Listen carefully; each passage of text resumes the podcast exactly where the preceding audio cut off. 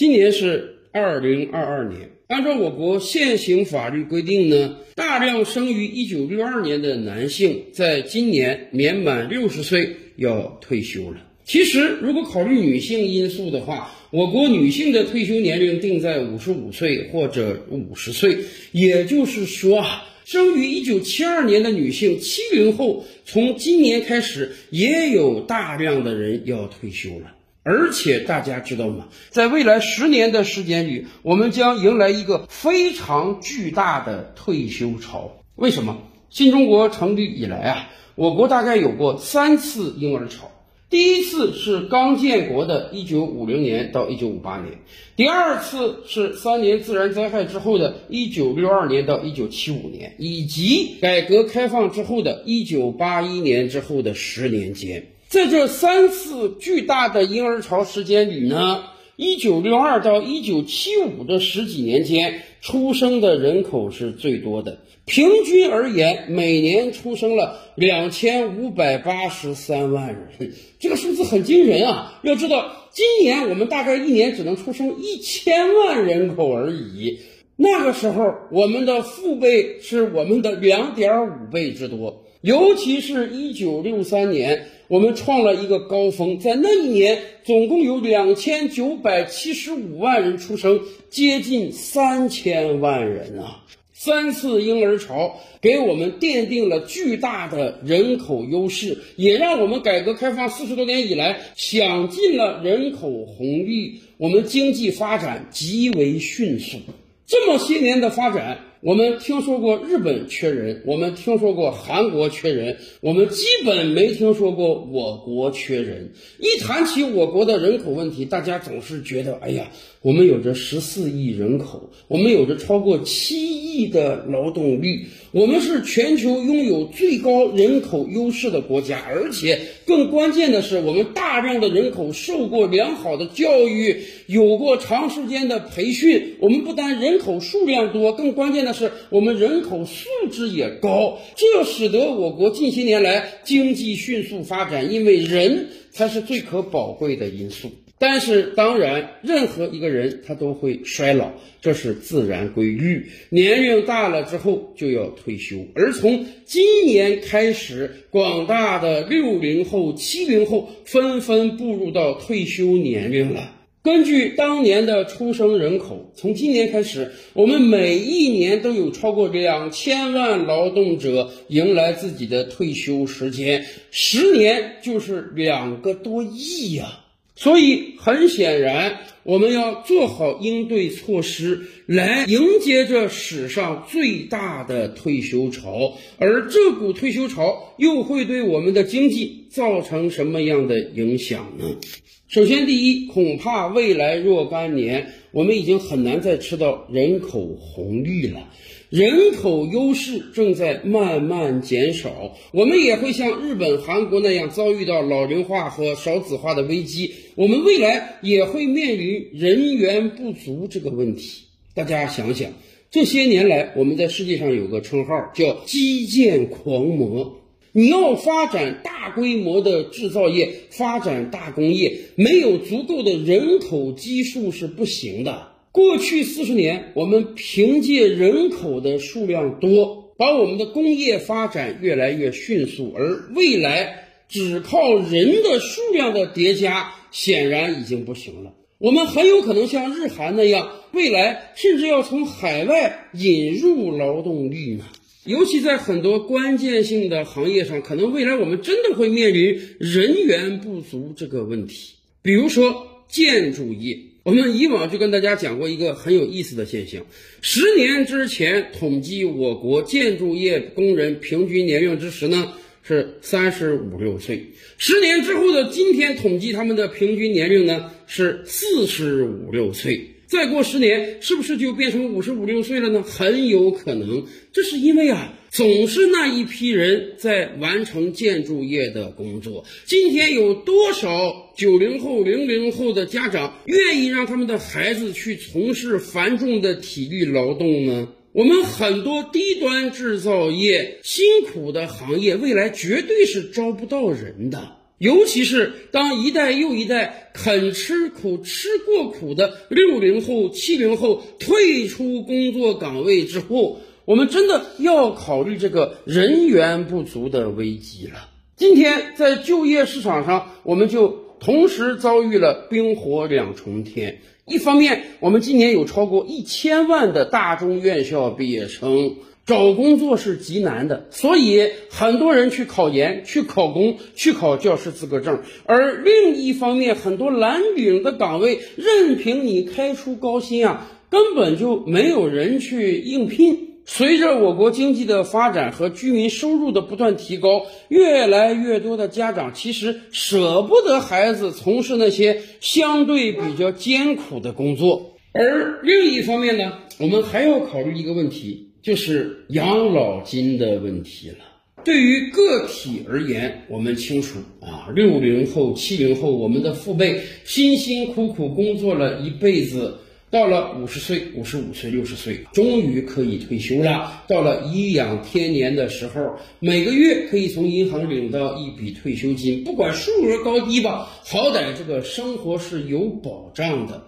但问题是，对于总体而言，在未来十年的时间里，我们将有超过两亿人退下来领养老金，所以我们不得不替我们的养老金系统捏一把汗啊。全球的养老金体系其实运作都是比较相似的，那就是年轻的正在工作的人呢，每一个月缴纳一笔养老保险，到他退休的时候，会根据他每个月交了多少钱，交了多少年，他的工龄如何来计算一下，他每个月可以领多少退休金。但实际上，很多国家的养老金账户是空账运行的。什么意思啊？并不是说你在工作那三十年攒的每一笔钱都实际的缴纳到你的账户中去，等你退休之后再从账户中拿钱给你开养老金，不是这样的。我们是一个大水缸理论，年轻的正在工作的人把养老金缴纳进去，这笔钱会马上用于给那些已经退了休的人开养老金。那么当然，今天的年轻人再过二三十年退休之时，我们的养老金从哪儿来呢？从我们的子辈孙辈在他们当打之年缴纳养老保险，他们的钱给我们开养老金。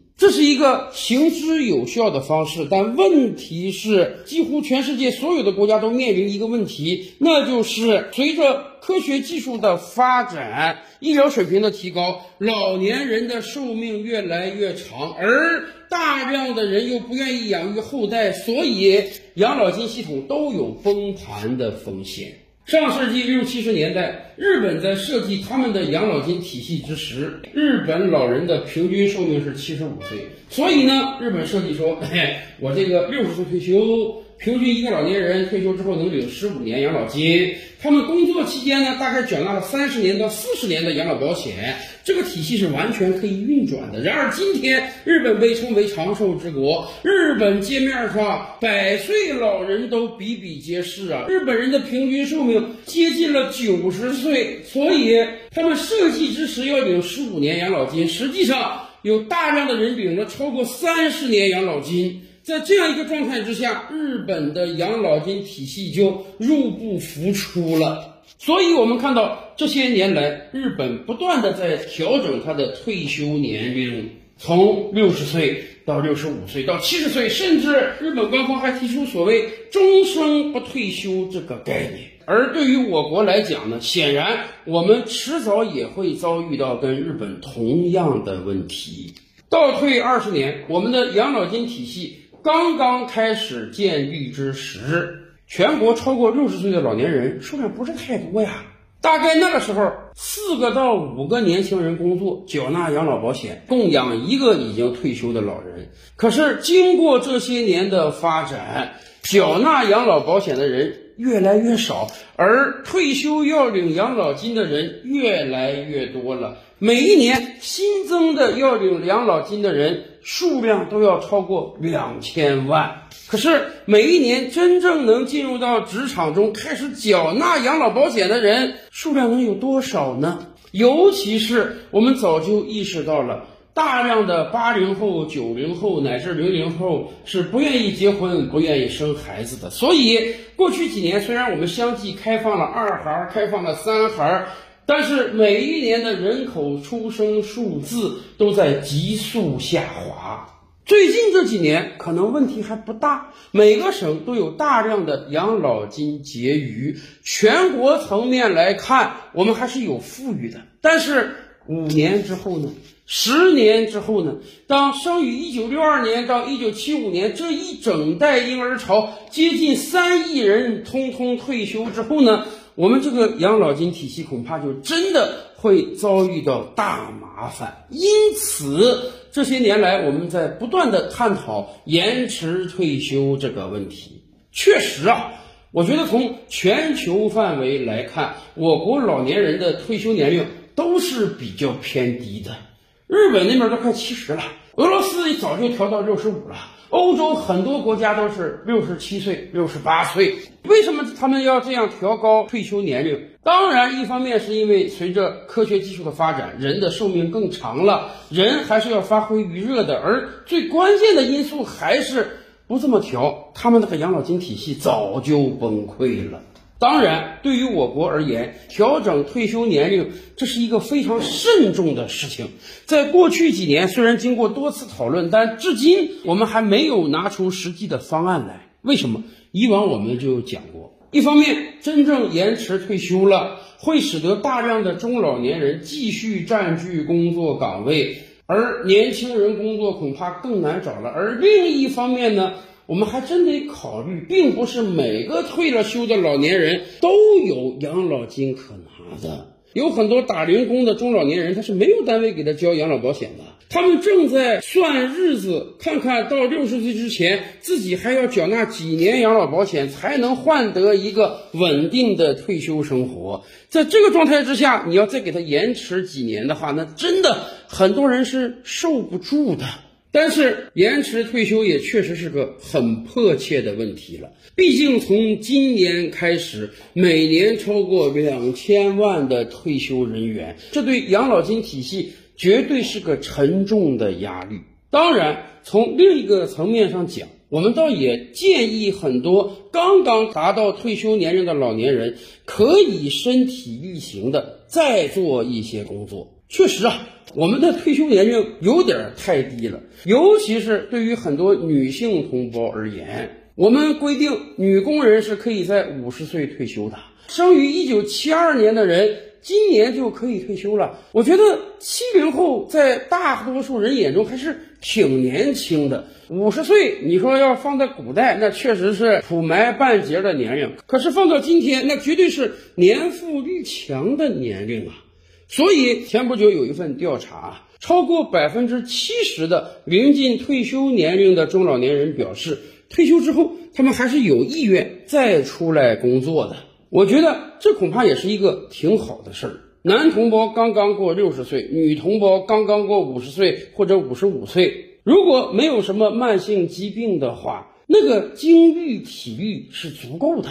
完全可以在享受退休生活的时候出来，再多多少少干一些工作，被原单位返聘也好，找一份不太牵扯体力的简单工作也行。一方面，这确实可以增加自己退休之后的收入；另一方面，也可以减轻我们因为劳动力不足而造成的困扰。尤其是，真的不是每个退休老年人的工资都很高的。是有一些人可能动辄能达到七八千甚至上万的退休金，但是还有大量的老年人由于没有缴纳过养老保险，一个月才一两百块钱；还有很多老年人退了休之后，一个月也只能拿到两三千块钱。在大都市生活，这也真是有点捉襟见肘。所以，趁着自己还年轻，再出来找点工作，多给自己晚年生活增加一些积蓄。这于国于己都是好事儿，所以也希望我们的企业能为这些老年人创造出更好的工作空间来。